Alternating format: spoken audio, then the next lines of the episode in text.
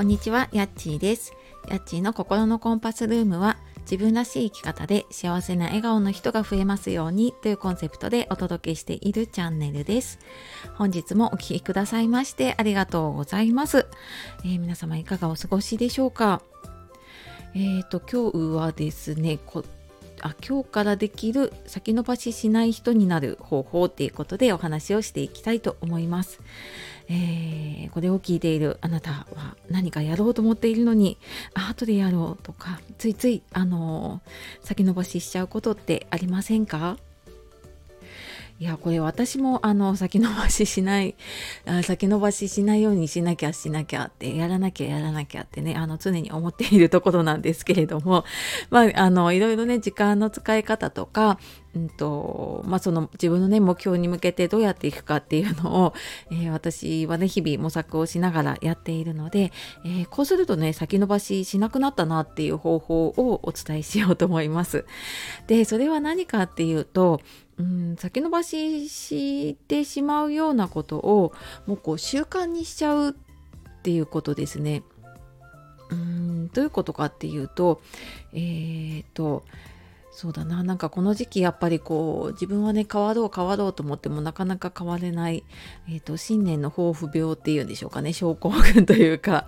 の方もねいると思うんですけれどもね。何かやろうと思った時にうーんなんかそのこうやろうっていう意識とかモチベーションとかに頼ろうとするとやっぱりもう挫折しちゃうんですよね。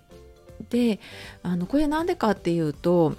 と人が行動するのに意識して行動してるところと無意識で行動してる部分があるんですけど普段私たち意識してるのってどれくらいの割合だと思いますか？えこれ私なんかねよくいろんなあの無意識の話を とかね潜在意識の話の時に言ってるんですけどうーん多く言われてるのが意識してるのが5%で無意識が95%とも言われています。まあ、もうちょっとねあの無意識の方が多いとか少ないとかあるんですけど、まあ、大体これぐらいって言われていてでそうするともうほとんど無意識に行動してしまっているっていうことになりますよね。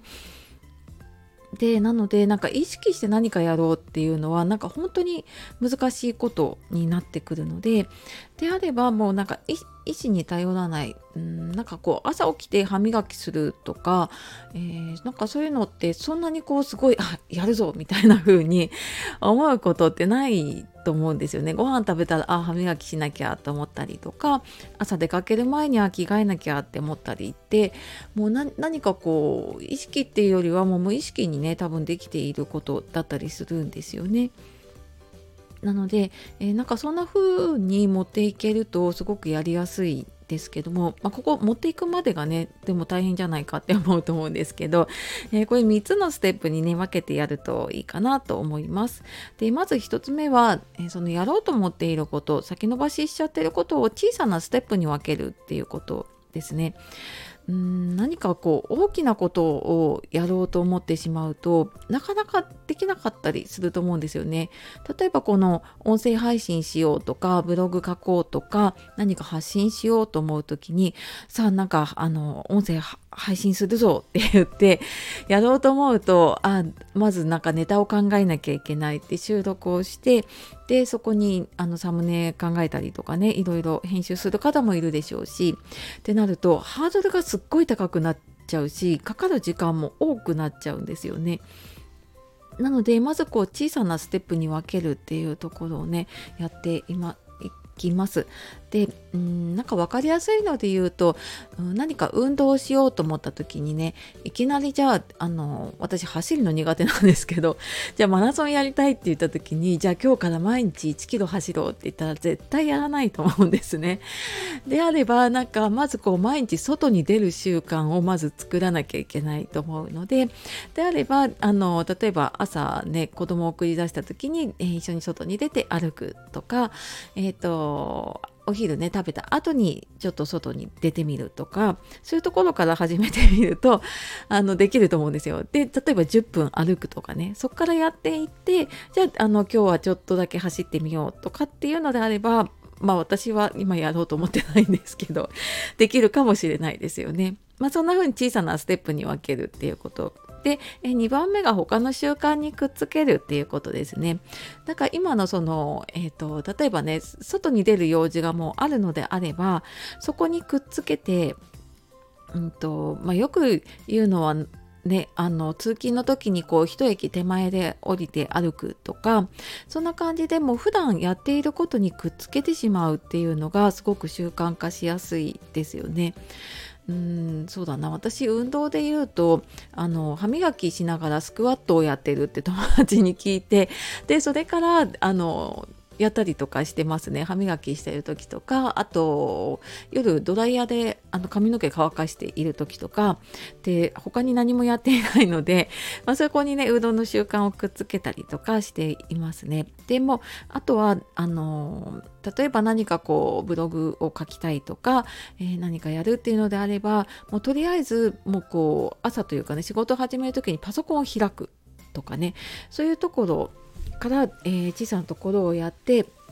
で机に座ったらまずパソコンを開くとかそういうふうにやっていくとね、えー、そこまでができるかなと思います。でじゃあそこから続けていくにはっていう時にはあのやっぱりこうその日できたかどうかの振り返りをやるっていう習慣をねするといいですね。でなんかできなかった自分と向き合うのすごく嫌なんだけどでも多分そこを向き合っていかないと, うんともしかしたらね今のやり方が合っていないのかもしれないし今やってることが自分のやりたいことじゃない可能性もあったりするので、まあ、そんな時はねちょっと見直してみるとか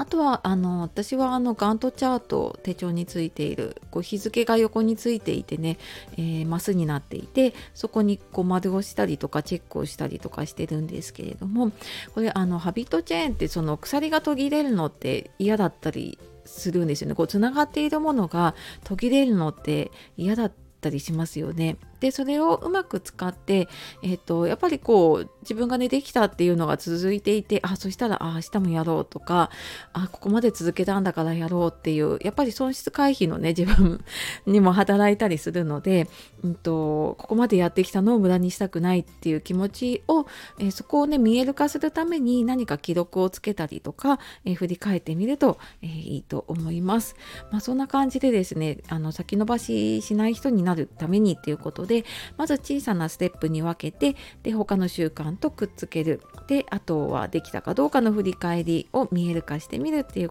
ことを、えー、ちょっとやってみると、